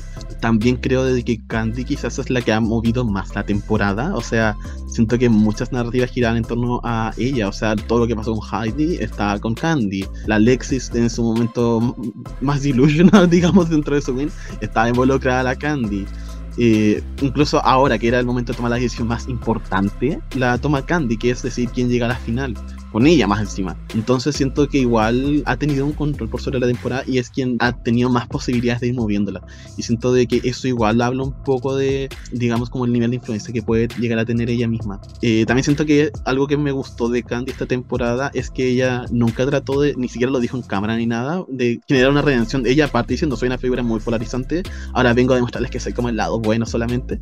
No, ella dijo soy polarizante and I embrace that, como soy esa persona y no, no tengo por qué demostrar como que soy simpática con todo el mundo ni nada. Creo que lo consiguió con sus compañeras, o sea, sus compañeras la aman demasiado, creo que no, no veo a nadie hablando mal de ella tampoco, eso también dice mucho. Y creo que al final es algo que debería valorarse, o sea, siempre se quejaba RuPaul antes de ser genuino, de que el drag como que pones un personaje, creo que Candy no tiene que poner ningún personaje, Candy es Candy, y la quieran o la odien, es la razón por la que es, ¿cachai? Y siento de que eso sí o sí es un aporte a, a lo que es dentro de Hall of Fame. Y eso, y quizás solamente como cierre, creo que algo que me gustaría añadir, que habías mencionado tú que me pareció interesante, fue decir de que Jimbo es la internacional y siento que el que gane ella sí o sí va a tener un, un peso importante para temporadas futuras porque abre paso a decir como, oye, gastemos a una internacional y le fue súper bien, tuvo el mejor track record de la temporada, uno de los mejores logros que, que se han hecho, deberíamos hacerlo más como para futuros All-Stars, digamos, Eh, que es más o menos lo que pasó con Kylie ganando, incluso con Raya estando en la final, que eran las dos no favorites, eran las personas que menos como peso, por así decir, habían tenido su temporada porque eran early outs, como que no habían sido necesariamente las más favoritas en sus temporadas, en especial con Raya, que había sido súper odiada, y siento que eso dio paso a mucho de lo que fue el casting de esta temporada, castear gente que se había ido antes porque ya demostramos con la, ganadora de la temporada 6 de que eh, son perfiles que vale la pena mostrar y de que la gente puede disfrutarlas también en pantalla. Y creo que si Jimbo gana, va a abrir paso a que vayan muchos más internacionales en, en la próxima temporada también. Qué fuerte, gracias Krilos. Dogo, después de, esta, después de estas dos cotorras culiadas que hablaron media hora, Ay, qué fuerte. ¿te queda alguna wea nueva que Sí, decir? como que fuerte buscar quizás como puntos nuevos, así que creo que voy a tirar como ideas muy all over the place. Em, estoy de acuerdo en que cuando Grillos dijo Jimbo marca casi todas las casillas, es verdad, o sea, extra, el track record, hay una storyline es súper clara, em, siento que el fandom la quiere, tiene arrastre, hay como un cierto legado también que va a dejar. Em, creo que quizás como mi tema con Jimbo es que incluso si no le das la corona, esas cosas ya las consigue. como que siento que gane o no, como que no sé si aporta algo. Y siento que sería muy interesante que si Candy Muse ganara, es casi RuPaul diciéndole así como, no fans, ustedes no tienen como tanto poder, les vamos a dar los Fame Games, pero no la corona. Entonces siento que ahí va ahí un punto muy como, que sería casi controversial, porque yo he leído muchos comentarios de gente diciendo, si gana Candy Muse, dejo de ver Drag Race. Y lo he visto muchas Ah. veces. Y claramente es mentira porque la gente va a seguir viéndolo. Sí, mis profes del colegio, cuando era colegio de hombres, decían: si entran mujeres al colegio, voy a renunciar. Y ahí estaban los buenos trabajando todavía, así que es puro Guau. show. La gente, el hombre, siempre cagando todo. pero, pero sí, siento que quizás con Candy ganando, que obviamente hay menos casillas que llena. Por ejemplo, ya, obviamente en términos de track record, la gente dice así como, no, Jimbo le da como, como una super patada a Candy. Pero también Kylie Sonic Love tenía como un win y tenía tres bottoms. Entonces, si las comparamos en las tablas de ganadores, Candy igual va a salir mejor para. Yo siento. Incluso eh, quizás tiene como hasta un track. No, no más que, que Trixie. Ah, no, Trixie igual tienen como un track. No, sí, Trixie siempre va a ser el peor. no, Shane, matemáticamente. Ya, amo, muchas gracias. Em, entonces, sí siento que es difícil buscar como por dónde podría ganar Candy, pero siento que va más en el sentido de que WoW va a decir como no, como la decisión ahora la tomamos nosotros y va a hacer lo que quiera.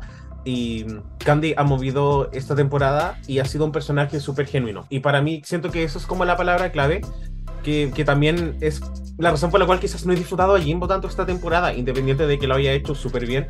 Siento que es una persona, co- como que la persona que veo en esas 8 no sé quién es. No sé quién es la persona que estuvo en Ikea vs. The World y no entiendo quién es la persona que estuvo en Canadá Heroics 1. Siento que son personas completamente diferentes y no sé si eso me deja una buena espina porque es como, oye, me estoy modificando para hacerlo bien en el juego, pero también para sobrevivir, que tiene mucho sentido. Pero en el fondo, puta, uno igual se encanta de los personajes televisivos por esto. Como por estos momentos que son eh, a veces chistosos, a veces random, que pueden ser controversiales. Y a mí no me pasó eso con Jimbo. Eh, no sé si va- tenga alguna in- como, como alguna incidencia en lo que vaya a ser la coronación, pero por mi parte siento que con Jimbo no se ganaría nada. Ya logró todo lo que quería en la vida, tiene un track record increíble. La gente va a decir que es robada, sí, pero también siempre va a haber gente robada, entonces, Y con Candy siento que es el personaje más genuino que he visto como en Drag Race en mucho tiempo. Ella no está como ni ahí con nada. Eh, y siento que eso también es muy, Mistress. muy siento que eso también es muy valorable, en especial porque es un personaje demasiado polarizante. Entonces creo que igual, honestamente a mí me gustaría ver un poco de caos. Creo que va a ganar Jimbo, eh, pero no me sorprendería tampoco si ganara Candy. Como que creo que entiendo, entiendo los puntos. Espera, ¿no te sorprendería que ganara Candy? No, no, no, o sea, como, no, eh, reitero, como que creo que va a ganar Jimbo, pero si Candy no, no ganara, no me sorprendería porque igual han pasado cosas raras en Drag Race, siento. ¿No te sorprendería que ganara Candy? No. Ya. De, Si quieren parar el capítulo aquí lo pueden hacer, chiquillos. Por comentarios como este yo me salí del podcast. Para que sepan ustedes. pero, oye, pero, ya, pero si la gente mucho habla de los robos y de las No cosas así, igual, igual es una posibilidad. Yo no digo que odie a Candy Muse, sino como que a mí sí me sorprendería que ganara Candy Muse. Como, Ah, ya. como también. point blank, como sí sería así como como que así como pusiste el final como alternativo, como te equivocaste carpeta, como, Ya. como- pero porque nada dice que Candy debería ganar. pero estamos en World Wonder. Siento que pueden pasar cosas. Y o- obvio que elaboramos un montón de puntos, pero eh, no sé, para mí en lo personal, siento que si Jimbo gana la corona, quizás no se agrega tanto. Siento que si esta ha sido como una temporada de riesgos, coronar a la Candy. Como, que, que podría salir algo peor. Como, no, no lo siento necesariamente. Em, y bueno, siempre da- a, a mí lo personal me da mucho la idea de que Jimbo es como esta persona que la gente ama y que Candy es como la persona más odiada de Drag Race. Y honestamente creo que quizás es verdad. Siento que nadie odia, es como el personaje más odiado por el fandom. Y cuando uno ve como el Instagram de Candy Muse, pucha, tiene 400, Claro. no sé cuántos mil seguidores. Entonces, yo siento que acá dentro del programa se genera esta burbuja donde uno piensa así como, nadie quiere a Candy Muse. En realidad no es así. También recordemos, sus- eh, solamente se han emitido, me podría equivocar, dos votos contra Candy en toda esta temporada y son contra las personas contra quienes estaban en eliminación, que es un voto de Solo uno de Lala, solo, nadie más. nada más. O sea, Eh, en- entonces también hablemos como de que, oye, Candy Muse, la gente piensa que sus compañeras no la quieren, sus compañeras la adoran, porque nadie votó por ella. Sí. Es que, claro, como que ser odiado no significa no ser amado también. Candy tiene como mucho odio, pero también tiene amor dentro de su fandom. Hay, hay queens que no tienen tanto odio, pero no las quieren tampoco tanto, como que pasan desapercibidas. Entonces, como que Candy sí tiene un fandom como poderoso igual, o sea, cono- conocemos a, a- a una en particular. Eh, pero como fuera de eso también, como que en verdad a veces los fans creemos como que porque mucha gente odia a Candy como que no la quieren y al contrario, como que como a toda publicidad es buena. Así que vamos a dejarlo hasta ahí. Quiero hacer eh, como solamente si es que ustedes pudieran eh, primero, ¿quién creen que va a ganar y quién quieren que gane? Partamos aquí con Mimo. Yo creo que va a ganar Jimbo. ¿Y quién quiero? Voy a decir Candy solo por ser caótico, pero no, sinceramente me da lo no, no, qué pena, me carga ser así, pero como que estoy en un punto en que me da lo mismo quien gane. Pero voy a decir Candy porque solamente para que los tóxicos sufran. Em, yo creo que va a ganar Jimbo. Obviamente mi, mi opción para ganar era Jessica, lol. Sí. Pero siento que, que Candy ganará, quizás renovaría más energías dentro de algunas edi- ed- ediciones que siento que han sido predecibles. de- Como en, en toda la franquicia de. Siento que será un movimiento muy caótico y honestamente, I'm here for it. Eh, yo creo que va a ganar Jimbo. Y honestamente, ah, yo creo que en este podcast es una opinión impopular, pero como yo creo que estaría muy ok con que Jimbo ganara. Pero solo pensándolo en que, como que siento que Jimbo igual hizo una buena temporada. Como realmente, igual siento que devoró como la competencia. Sí, No digo que merezca como Ujú. sus 14 wins ni nada, pero en el Rusical fue el único desafío donde no me gustó, además como de este makeover donde igual guateó un poco, pero fuera de esas dos semanas siento como que en verdad lo ha hecho como muy bien y no sé si puedo decir lo mismo por Candy, la verdad. En verdad en el improv sentía que como que debía estar en el bottom en vez de la cajana, eh, en su ball como que no sentía que merecía como tan buenas críticas, entonces como que estoy como un poco atravesado también como con su tabla, por decirlo así, y, y como que s- sí me hace sentido que Jimbo gane, en verdad. En verdad encuentro que el formato Drag Race le cabe como pieza de rompecabezas y, y como que encuentro que igual le está bien que gane como la mejor competidora. No digo que yo siempre sea Team la mejor competidora, pero esta vez aquí está. Así que eso, me no me queda nada más que hacer. Entonces nos vamos con un coffee break. I like my men like I like my coffee. Incapable of loving me back. Y querida Puebla, estamos en un coffee break. Y desde que yo me fui de este podcast muchas cosas han cambiado, pero eso pasa a uno cuando a uno lo echan de lugares. Eh, y ahora me obligaron a hacer una weá que se llama pregunta de Reyes, donde tengo que hacerle una pregunta a estos dos weones. Y eh, bueno, mi pregunta es la siguiente, chiques. Si es que ustedes pudiesen escoger una drag queen que les pudiera hacer un makeover, ¿cuál sería? Obviamente no entre estas tres, eh, entre otras eh, de la vida. Vamos a partir con la 2. Guay.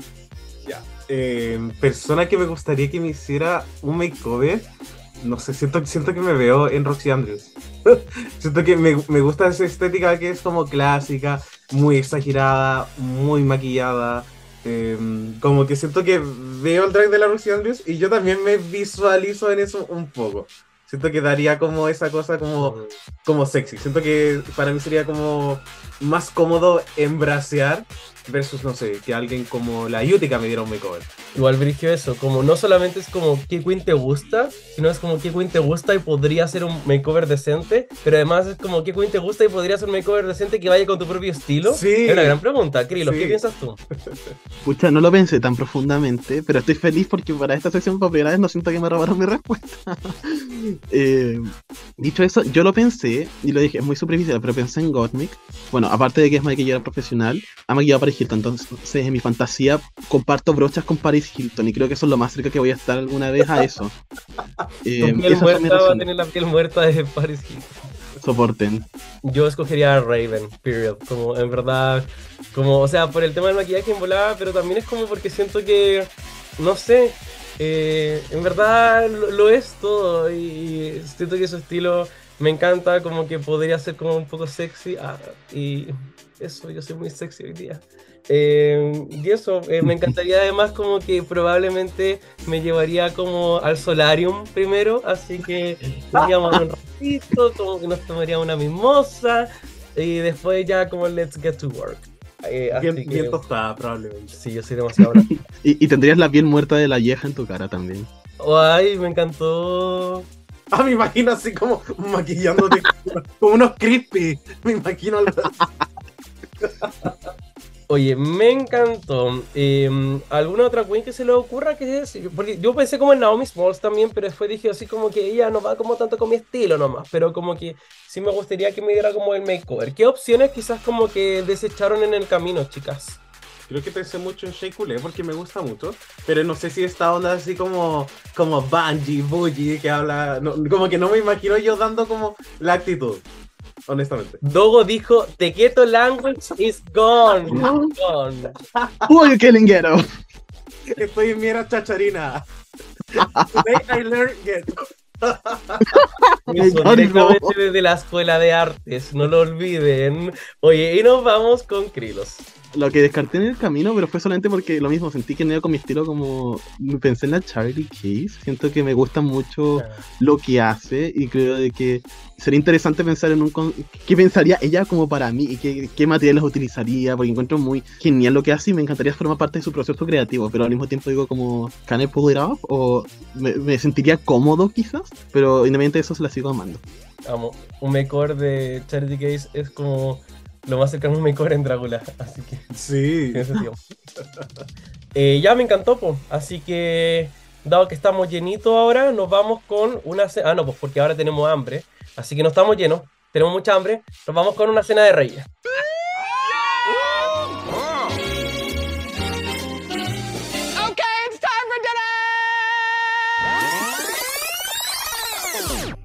Ya, no, acá lo que hacemos como eh, decir. Ah, ya, ¿tú lideras ahora? Porque No, quer- quería hablar. Ah, ya. no. Eh, ya. Eh, no, es que yo lo voy a decir como yo quiero. Eh, ya, chicas, ustedes saben lo que vamos a hacer ahora. Estamos en Cena de Reyes y la categoría fue Drag Family Resemblance. Es por ello que vamos a hacer un ranking de eh, todas las queens. Y cuando digo todas, en verdad son tres. Así que ustedes saben, pues me invitaron al capítulo con menos gente. Así que está la parte menos entretenida de este capítulo. ahora.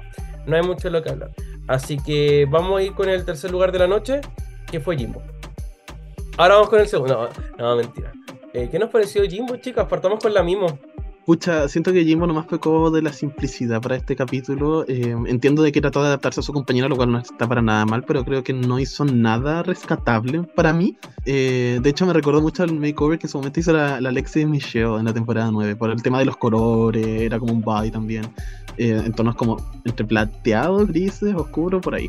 Pero igual, eh, como me hace sentido porque Jimbo no siento que tenga un maquillaje necesariamente muy particular o que sea tan reconocible. Creo que de hecho Jimbo normalmente ocupa un maquillaje bastante sutil.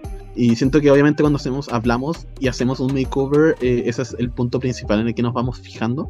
Dicho eso, igual me sorprendió porque yo realmente tenía expectativas altas para Jimbo porque me acuerdo que el makeover que había hecho en Canadá igual y había sido bastante elaborado, tenía como una chaqueta de cuero roja con unas tremendas botas y me imaginaba no necesariamente que iba a ocupar algo parecido, pero sí sentí que iba a tratar como de apostar por lo opulento y recordemos que igual Jimbo sabe coser, entonces se- sentía que era como la que tenía más formas como de arreglárselas para llegar con algo grandioso para este punto. Por lo tanto igual me, me dejó como, medio como, ah, ver con lo que terminó llegando. Pero entiendo que, me imagino, no sé, que igual les deben dar menos tiempo para preparar el makeover porque asumen que todas llevan algo de la casa, entonces no les van a dar dos días para peinar la peluca, como planchar el outfit. Siento que les dan la tarde y listo. Es real. Dogo. Eh, me sucede con el makeover que no debería gustarme más su makeover de hace dos temporadas más que este. Siento que ese es como un criterio para mí. Y el que hizo en Canadá Race, independiente del que maquillaje era como bien cualquier cosa. eh, como que claro, siento que mejoró el maquillaje sí, pero el outfit para mí fue como pucha. Como que de verdad se veía muy simple. No me daba como la vibra de Jimbo de inmediato. Siento que eso podrían ser como 30 otras drag queens de la franquicia y había como tantas, incluso si era un vestido simple, siento que puede haber tenido como un sello un poco más Jimbo y pucha, no, no pasó. Siento que su panel igual se veía bien porque en algún momento sentí que ella estaba como muy cómoda, sentí que no se iba a ver bien, pero creo que el resultado también fue como bastante positivo dentro de mis expectativas que eran con el maquillaje. Así que eso, y obviamente como que el Family Resemblance estaba porque eran como dos vestidos iguales. Así que eso tengo que decir. Me encantó. Oye, y nos vamos con el segundo lugar de la noche, que es Jessica Wild. Y le quiero preguntar aquí a Mimo, monarca de el chocolate, monarca de eh, el azar y monarca, a ver si me acuerdo, eh, Eso me acuerdo. monarca del cerdo. ¿Qué pensó de esto? Ya, me da lo mismo estar cejado seguir siendo mi favorita. Es que yo, yo la quiero mucho para no. No, no, no. Eh, me gusta mucho. Siento de que igual. Ya, también lo mismo. Es un body, pero tenía una silueta un poco más interesante de, de que otros bodies que hemos visto para un makeover. Y quise apostar por algo. Siento de que hay un family resemblance en el tema de la peluca. Particular, no, no soy tan fan de la peluca flash. Pero siento que igual es una, así una tónica para Jessica esta temporada. Es como, es como cuando le dijimos a la, a la Tina cuando le, eh, que se veía busted la Rosé, pero decían que era como parte de su brand. Siento que acá es como parecido, pero en mejor sentido. Siento que la peluca de la Jessica es mucho mejor que el maquillaje de la Tina, quiero aclararlo. Y además que obviamente está arreglada, se nota que al final es como a ella le gusta la peluca más que porque no supo qué hacer con la peluca. Entiendo lo de los zapatos, eh, no voy a decir como de qué están hablando, los zapatos eran perfectos. Sin embargo, igual vale decir que ya, ya, me tiene, porque es segunda vez este año que hacen la crítica de los zapatos, también se le hicieron a Lucy cuando se fue en el makeover. Y esa vez también algo que se había reclamado era el hecho de que um, la producción les da los zapatos, entonces no es como que ellas pueden adivinar cuál va a ser la talla de zapatos de su compañera para llevar un zapato que combine o que sea lindo.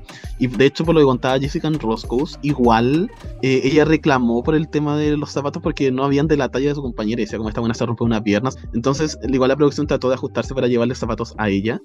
Y si esos fueron los que les dieron porque eran los únicos que tenían de su talla, eh, tampoco la puedes retar. Y con Lucy igual pasó parecido, les prestaron los zapatos.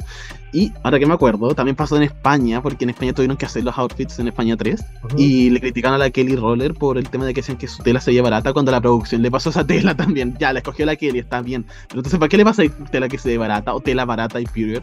Así que eso, eh. con los zapatos de la Kiri, no. Muchas gracias. Kiri Wild. Eh, ya, siento que comparto muchos de los puntos que dice Krilos, en especial como lo de los zapatos, que fue como un tecito muy interesante que salió en, uh -huh. en Rose Coast. La Jessica casi diciéndole así como, Candy, tú tenías una chalabota chica, por favor, préstamela. y en el fondo, puta, que, que lata que hagan estos retos y que no les den como los materiales necesarios o que después los critiqué por ello. Cuando yo vi los zapatos, eh, como que me cargaron. En, en...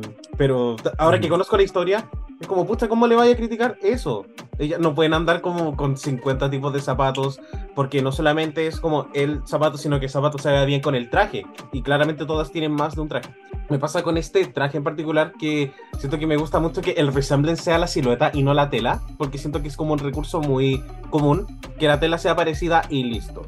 Y si bien eh, hablamos como de este concepto de flat wig, a mí me parece que es como una flat wig increíble. Siento que este es como un pelo que se ve muy bien, que entra dentro de lo que es la marca de Jessica Wilde y eso se, se nota demasiado. Y estoy enamorado de las hombreras, así que Slay. Me encantó. Y ahora nos vamos con el mejor look de la noche según arroba raíz de la biblioteca, que es la ganadora del capítulo, Candy Muse. Y les quiero preguntar, chicas, ¿qué les pareció este makeover hecho por la ganadora? ¿Merecía ganar? ¿La robaron a la Jessica? ¿Robaron a Jimbo quizá? Partamos con Chris. Ya, independiente de que no puse primero a la Candy porque eh, estoy sesgado y en verdad amo mucho a Jessica Wild, sí debo decir de que logró muy bien el concepto porque mezcló dos cosas. Obviamente quería hacer Candy Muse y mezcló lo que quería hacer porque ella habló de que quería apostar por el estilo mod. Y siento que el maquillaje encaja muy bien, o sea, el tema del delineado bajo el ojo, que es muy clásico como para ir agrandando. Eh, un maquillaje un poco más suave, en especial en el tema de los labios que vienen a ser más nude lips. Y incluso como el blush clásico que ocupa la Candy, que es súper marcado, también el, el estilo mod lo lleva, pero es un poco más sutil. Entonces siento que realmente consiguió eh, llegar a ese punto que ella quería y eso definitivamente le sumó un montón de puntos. Me encantan los colores pastel en general, entonces independientemente de si va a ocuparlo en qué contexto, yo lo voy a disfrutar. Y quizás lo único como que podría criticar de forma un poco más negativa respecto a este set es que a diferencia de Jessica, porque siento que igual el de Jessica, por lo menos ella tuvo que adaptarlo un poco más a su compañera, pensando de que ella era mucho más pequeña, por lo que tengo entendido llevó un outfit más grande para ir a para ajustarlo con quien le llegara. Y entonces por lo menos hubo un trabajo para tratar de que encajara en su silueta, y como dijo el makeover estaba también enfocado en eso. En cambio acá siento que es inevitable que dentro como este Baby Robot que se podría decir que es como es mucho más fácil de aplicarlo a alguien porque no tiene una ciudad en particular. Es un poco una, una, versión obviamente menos exagerada de lo que hizo la Gigi en su makeover, que también llevó algo como así, silueta, como shapeless, para no tener que preocuparse tanto después de, de hacer que encajara en su otra persona sin saber quién iba a ser.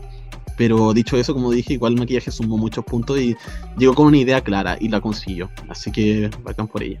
Eh, quería decir de este makeover que la verdad es que me gusta mucho. Siento que Candy se ve increíble. Esa peluca que es raro porque siento que eh, Candy también tiene como este rostro que es tan atípico. Y veo esta peluca y es como, no le va a quedar bien. Y de alguna forma siento que lo logró adaptar.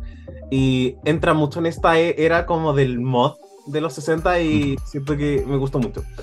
Eh, el maquillaje de, de, su partner es como el mejor claramente del desafío. Siento que está súper bien logrado. Y no solamente es el maquillaje característico de Candy Muse, sino que también hace que ella se vea bien.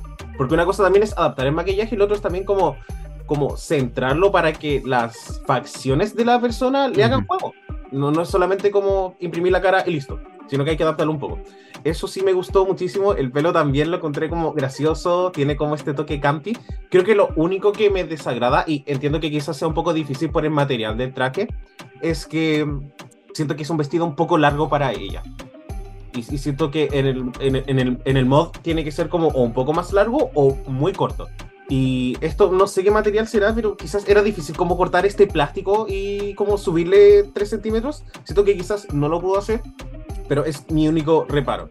En la foto que es como de la rodilla para arriba, me encanta. Eh, pero me gusta como el tema de los zapatos, también el juego. Siento que la sincronía y eh, se notaba que est estuvieron conectadas en el cover y eso se notó en la presentación. Y se nota que ella en particular lo dio todo. Eh, y fue bacán. Me, me, encantó mucho ella, como en este desafío de, de mi cover. Estuvo como muy comprometida con la causa. Así que siento que fue un win súper merecido. Amo, amo, amo, amo. Eh, nada, pues totalmente de acuerdo con sus opiniones, chiques. Eh, creo que fue como un, un, buen desafío en general. Siento que un me de 3 como que podría ser peligrosamente aburrido. Y dentro de todo salió como bastante como bien. Hubo contenido del cual hacer este capítulo del podcast. Así que bacán, estamos listos entonces. Y ahora nos vamos a hablar del lip sync porque esta semana tuvimos una, una sorpresa dentro de el mundo Drag Race. Y es por ello que la Lip Sync Assassin fue la ganadora de la primera temporada de Canada's Drag Priyanka. Y bueno, aquí hay una historia bastante bacán que también la Priyanka la cuenta en el Roscoe's, que es todo esto de que, bueno, la Priyanka como que se enteró como de que la producción quizás como que estaba tanteando como tener como assassins de otros países, etcétera, y la Priyanka va y lo llama y le dice así como, quería alguien, bueno, aquí estoy, pues concha tu madre. Y lo bueno así como, puta, ¿sabes que te he llamado? Como en verdad gracias, pero no. Y, y después la buena así como, oye, ¿sabéis que en verdad revisaste el fax que te mandé? De verdad quiero estar, concha tu madre. Y los hueones no.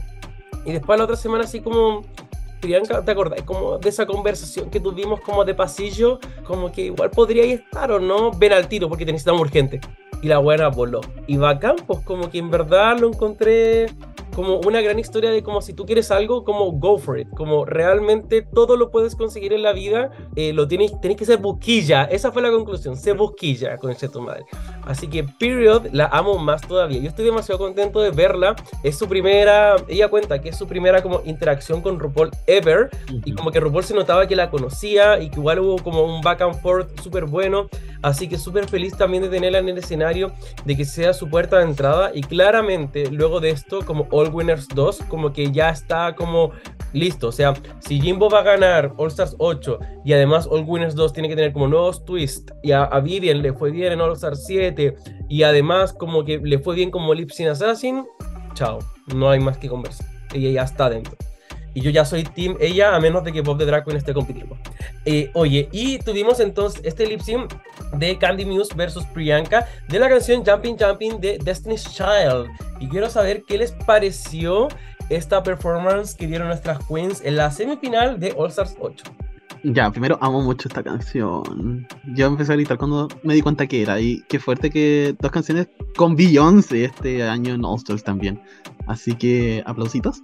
Y respecto a la performance, la Priyanka la dio mucho. O sea, nuevamente yo estaba viendo esto con amistades y estábamos gritando con cada cosa que hacía Priyanka. Sí, debo decir, cuando hizo como su split, igual fue medio como crunch, no sé. Porque hubo un silencio cuando lo vimos, como que quedamos como, ah.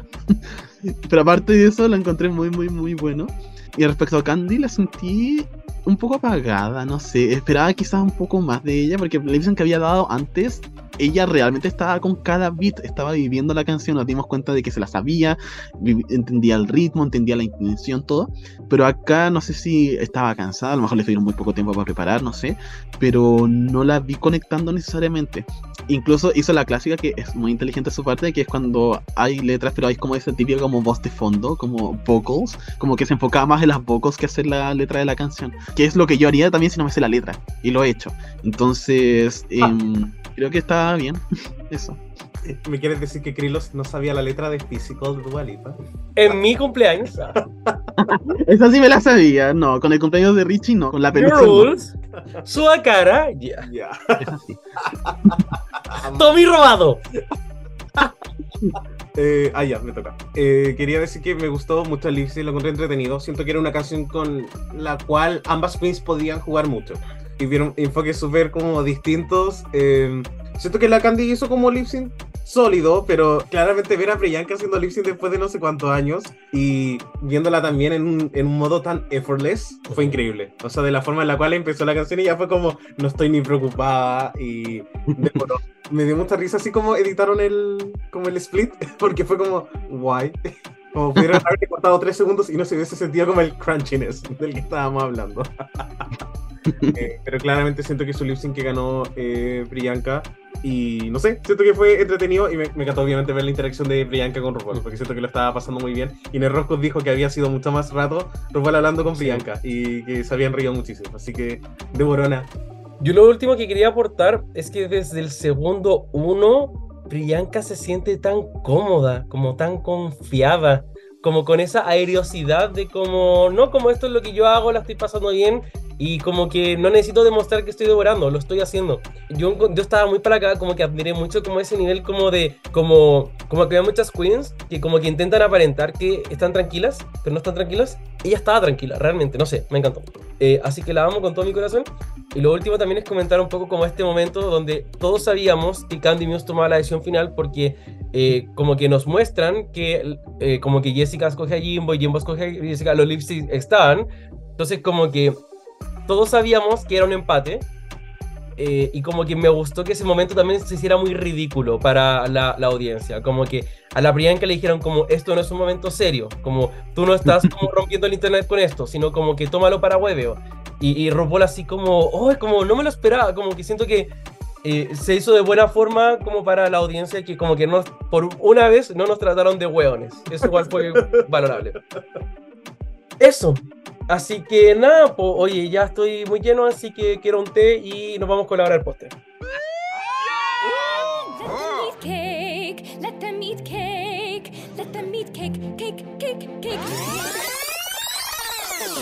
Ya nos encontramos en la hora del postre y nos vamos con nuestra sección La Voz de la Puebla, donde les preguntamos a nuestros oyentes qué es lo que pensaron de este capítulo de Makeover. Empezando con un comentario de jaja.jajano, que nos dice, homofobia la eliminación, solo top 2, pero feliz por Candy, la odié en la temporada 13 y ahora la amo.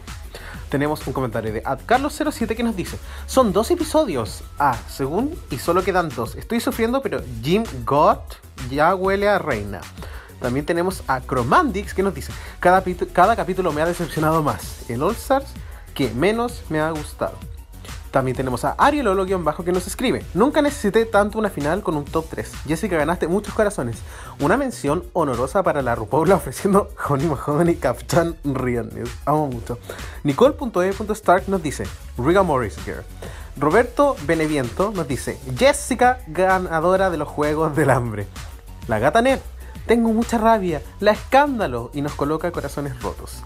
Gonzalo-Morgan-Bajo nos dice: ¿Dos finalistas? ¿What? De seguro habrá un plus twist con Fame Games o algo. El Diego Icarus, que siempre nos comenta y le mandamos grandes saludos, nos dice: No tenía ningún sentido pasar del top 3 a un top 2 con el mismo sistema de eliminación. Hashtag Team Jimbo. Trilce Bravo nos dice: No entiendo, solo dos reinas a la final, necesito una final con Jessica. Ángel Larraín nos escribe: Me gustó ver a Jimbo con Laura Bell en el Makeover Challenge. Hashtag de Switch 2. Amo mucho. Besitos, Ángel. Martín TSB nos dice: Era la oportunidad de Candy de sacar a Jimbo, pero debe haber evaluado el precio y fue por Jessica. Y Kakuno nos dice: Robadísima la Jessica. Muy lamentable, pero muchas, muchas gracias por sus comentarios, queridos. All right, the library is really closed officially. Y Puebla quería, todo lo bueno llega a un final y es por eso que este capítulo en el cual se me solicitó por medio de la visión que se tenía de mí, vagabundo en el internet, de la deep web, me encontraron en una calle pidiendo monedita y estaba yo ahí muy triste me dijeron, ven de vuelta un capítulo. La gente no va a escuchar este capítulo de todas formas. Así que aquí estoy, les quiero contar, una súper linda experiencia, pero antes de que se me olvide, tenemos una pregunta que queremos recapitular. ¿Quién debería ganar la competencia? Y creo que yo ya había anticipado esto y la cagué quizás, pero no importa, respóndale de nuevo. ¿Quién debería ganar, Krilos? Eh, una drag queen. La Krilos. ¿Qué categoría es drag queen? Qué fuerte. Está como en protesta. la- No, no lo puedo creer. No, ya, pero fuera de toda la broma que podemos decir y todo. eh, sí, o sea, Jimbo definitivamente es lo que. Es lo más correcto. Al final es la que lo ha hecho mejor y no podemos negarnos para nada. Yo puedo hacer con lo que yo quiera que gane la Candy solamente por drama. Pero al final Jimbo lo ha estado haciendo súper bien. Se nota que gastó plata para estar en esta temporada. Entonces, es para nada invalidar, digamos, como sus logros hasta ahora. Oye, Dogo, ¿y tú quién crees que va a ganar? ¿Quién debería ganar la competencia? Ya, que creo que Va y debería es muy diferente. Ya, yo creo que Jimbo va a ganar. Pero siento que debería. Ay, es que yo, yo quiero como. Ya, me pasa que quiero ver el internet arder. Pero honestamente, el bienestar de la Candy igual me preocupa. Entonces siento que el mejor escenario para Candy Muse también es que no gane. Es como, Es que- que, que es como muy raro. Me da mucho miedo como los fans locos de, de Jimbo, de verdad. Yo, es que- Y la Jimbo no lo sabe controlar tampoco. Yo creo que el mejor, out- el mejor outcome en verdad era como cuando Alexis la eliminaba en el top 5, cumplía su promesa con Lala y así la producción le podía dar como una storyline más como congenial a la Candy para que su eliminación se sintiera un poco como la Silky quizás, en fin. Pero igual, o sea, valorable que Candy haga todo por ganar, pero dicho eso tampoco hizo todo por ganar, porque le acaba de dar el win en bandeja a la Jimbo, en fin. Ya, oye, y estamos en el ticket de salida drag, que es una parte que a todos nos encanta. Y les quiero preguntar, ¿qué nos encantó del capítulo y qué se podría mejorar? Me encantó que eh, se le está dando visibilidad a la comunidad lésbica dentro de Drag Race, que es algo que en Estados Unidos no estaba pasando, porque ya, o sea, es que teníamos una, voy a decir que por lo menos eh, UK y Canadá tienen representación, pero es la misma, entonces no, no, no sé, pero me gustó que ahora hay más. Em, ¿Y qué podemos mejorar? Yo creo. No sé, es que siento que la producción no hizo cometer tantos errores este, este capítulo, porque siento que igual las storylines que nos contaron llevaron un poco a esto, o sea, las Heidi yéndose cuando, justo cuando pasó todo esto de que la Candy se suponía eliminar a la Jimbo, después ahora se supone la Candy eliminando el pacto que la Alexis se supone se había inventado en su cabeza para eliminarla también. Entonces, e- era sí o buen outcome tener a la Candy ganando, no creo que le- no digo que le hayan dado el por trama, pero si la producción quería crear este momento tenso de que eh, la Jimbo podía irse, la Candy era la opción, porque yo no veía a la Jessica tampoco eliminando a Jimbo. Creo que todos imaginamos más a la Candy en ese lugar más que a, cualquier otra persona. Entonces siento que en términos narrativos estuvo muy bien. Me da lata porque sí siento que tomara la decisión que tomara Candy le iban a llegar hate. Así que... mm. Pero eso, quizás lo que podríamos mejorar es no dejar las historias tan para el final, porque ya si bien dije que a Jessica no la estábamos conociendo casi nada, siento que no hemos visto casi ninguna historia de ninguna reina esta temporada. Siento que las cosas que sé de o que sabía de las que estaban acá en competencia era porque o las sabía desde antes, ya sea por su temporada, porque las seguía en redes sociales. eh, y siento que hubo muy poco complemento con eso. Incluso este capítulo que tenía eh, como el tema de lesbianas, como tampoco se habló tanto de la experiencia de Candy Muse como teniendo dos mamás. eh, que siento de que sí se tocó harto, por ejemplo, en The Pink Table Talk en el- la temporada 2 o 6 con Scarlett. Y eso de que también no, sé, no necesariamente se le dio todo el enfoque o toda la narrat- narrativa a ese capítulo. Y Candy ganaba este capítulo, entonces siento que igual podría haberse aprovechado también. Me encantó. Ya, yo quiero decir que cosas que me encantaron de este episodio, obviamente fue como la representatividad lésbica, que es algo que debieron haber hecho hace mucho tiempo, y la manera en la cual se abrieron nuevas conversaciones que en no sé cuántos capítulos de Drag Race nunca se habían tocado, y espero que esto también abra muchas puertas para que otros tipos de personas también inunden Drag Race, no pueden ser todos cola. Siento que hay tanto que se puede contar, onda, te- tenemos como una sigla de no sé cuántas letras y literal siempre es como la letra G y la letra T, que obviamente está sobre. Oh, Dogo Transfóbica. Lo escucharon aquí primero, en Rey de la Biblioteca. Pero siento que hay como tantas otras cosas que aún no se han contado nunca y recién pasó esto en nuestras 8, en no sé qué número de capítulos.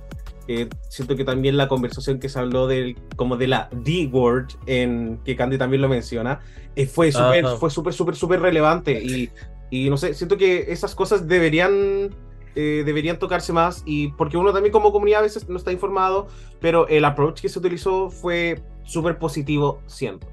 Eh, cosas que se pueden mejorar, puta, una eliminación en el top 3 me cargó, honestamente me cargó estas tres personas que siento que era como un top 3 que a mí me gustaba mucho. Eh, chao, como que al final ahora es como un top 2 y se siente como tan anticlimático, pero dicho eso, este es como el mejor outcome para Jessica White también, porque es mejor ser robada de una forma súper injusta, porque el fandom igual te devuelve más amor. Y con esto Jessica va a tener como carrera toda su vida. Y, Y- me deja demasiado contento. Yo ojo que esta es la temporada donde es más importante en la historia de Drag Race ser robada. Porque los fans te pueden dar 60 mil dólares. Sí. Entonces, como que esta, this was the season to be robbed. Yo lo último que quería como profundizar en lo que Dogo dijo es en esto de que se puede mejorar pensando en que está bien que el twist sea que haya un top 2. Yo no tengo problema en teoría con eso. Ojalá RuPaul en algún momento, anda así como en el desafío top 5, quizás todas las queens pensando así como, oh, como será hasta la semifinal para llegar a top 4, no sé qué. Y ahí RuPaul así como, chicas, vamos a seguir hasta un- como hasta que queden dos. No sé. Creo que hubiese más entretenido para la audiencia porque siento que para nosotros como audiencia fue medio incómodo de repente, así como, ¿y se viene otra eliminación? ¿Y se viene otra? Y las ¿Se viene otra? y las queens lo tenían como súper asumido y nunca fue como, Sí. ah, se Sí. va a ir una más. Y, y ahora como que quedaron dos y tampoco fue así como, ¿qué team eres? Sino que es como que en teoría tampoco entendemos lo que está pasando. Entonces como que siento que eso, como que era como algo tan entretenido que, que estaba pasando y siento que no se rompió como la cuarta como pantalla necesariamente, como, para, como, como cuando la producción le dice como audiencia, como ustedes no saben esto, como pa, filo. Y lo otro, no, eso es verdad. Eso es lo que se puede mejorar. Como que si va a ser un top 2, como que tenéis que calibrarlo demasiado bien. Para que esté bien como peleado. Para que sienta como una batalla hasta la última. Porque si fueran cuatro finalistas y Jimbo tiene este track record, igual se siente un poquito más piola dentro de todo el contexto. Hay como más opciones. Como que dentro de todo, como que filo. Pero ahora es como en verdad, así como chuta. Como. eh, no, pues como que no sé. Me, me pasan cosas con eso. Si hubiese sido la temporada 15, llegáis hasta dos hueonas con la Nitra y la Sacha Colby, puta, weón, Chef Kiss, como temporada te salió increíble, como orquestada. Pero esto no. Eso. Tengo que empezar a cerrar el capítulo, yo creo, porque ya no nos queda nada más que hablar. Sí, terminamos. Eh, voy a, ya, paréntesis, voy a hablar de cosas como de Pasa la Draga, porque para algo me invitaron, así que voy a promocionar esto. Y eh, bueno, ¿ustedes se acuerdan así como que la Nikki Doodle fue invitada justo cuando salió la wea de Francia? Ya. A mí me invitaron por una razón aquí, es porque yo vengo a promocionar mi reality show, ¿ya? Y es por eso que, bueno, ya lo pueden haber visto en las redes, pero empieza la nueva temporada de Pasa la Draga llamada Campamento Pasa la Draga. Esta temporada viene con todo a contar historias, talento y a probar muchas cosas también. Es una temporada muy especial que hemos estado construyendo a lo largo de mucho tiempo y va a permitir en primer lugar ver cómo muchas personas se aventuran en el formato Drag Race se ponen a prueba, empezamos a construir nuestro elenco para pasar la Draga 4 y probamos una cantidad abismante de desafíos nuevos, locos, sublimes y todo. Finalmente, lo último que quiero spoilear para las personas que vienen escuchando este capítulo es el cambio de formato que van a tener nuestros episodios. Se vienen muchas sorpresas, muchas historias y por sobre todo mucho talento. Si es que ustedes quieren ver a personas comunes y silvestres probarse en el formato Drag Race, abrirse y también un poco saber cuántos saben, por favor sintonicen Campamento Pasa la Draga todos los lunes a las 8 de la tarde en su plataforma de streaming favorita. Chin. Y con eso ahora sí que sí empezamos a cerrar el capítulo y yo quiero agradecer también la invitación que me dieron eh, aquí Chris y Dogo para volver también, yo muy feliz. Eh, siempre puedo volver cada vez que un famoso se les caiga a última hora. No vamos a mencionar qué famoso fue, no lo vamos a dejar mal, pero bueno. Eh, y nada, eh, como no sé, me siento como en casa. Así que quieren decir algo o yo hablo hasta que cerramos el capítulo. No sé porque ya están como medio aburridas de mí. No, Richie, yo quería decir que Reyes de la Biblioteca siempre va a ser tu hogar. Oh. Plot twist, emociones. Suena música del mago de. Ya. No importa el lugar. No, yo al menos muy feliz de que haya estado en este capítulo que también fue tan controversial porque sabía que tenía mucho que decir y se notó. Yo también darte las gracias, Rich. Por último, hazlo para la cámara. Ya despídete un poquito de mí, por favor. Vamos andando. Ya, 3, 2, 1, acción. Richie, muchas gracias por haber estado acá. Te pasaste, le diste tanta energía a este capítulo. No, y en verdad te, te aventuraste a hostear, que fue. Esto realmente fue la cifra de último minuto decirle que se hiciera cargo del capítulo, con la sinceridad. Eh, y lo hiciste súper bien dentro de todo. Y, Dentro de todo. y yo creo que la Puebla te va a disfrutar tanto como nosotros lo disfrutamos en este capítulo. Gracias, Mimo. Oye, dentro de todo, quiero decirlo, esa, esa, eso lo hablaré con mi psicóloga. Quiero aclarar. Oye, no, eh, muchas gracias. Si es que quieren seguir eh, aventurándose en nuestra mente y en particular en qué he trabajado y en qué he ocupado mis mayores teorías de Drag Race, por favor sintonicen Campamento Pasa la Draga. Los seis mejores capítulos de la historia de Pasa la Draga se vienen y me hago cargo de mis palabras. Y eso no te voy a pedir que lo saques. Krilos. Así que con eso damos finalizado ¡Me cargó! nuestro capítulo. Muchas gracias por sintonizarnos. Eh, si es que quieren, acompañen a los chiquillos en el 254. Yo no voy a estar, así que como que mm, no me interesa tanto. Así que chao, nos vemos, besitos. Chao. Chao.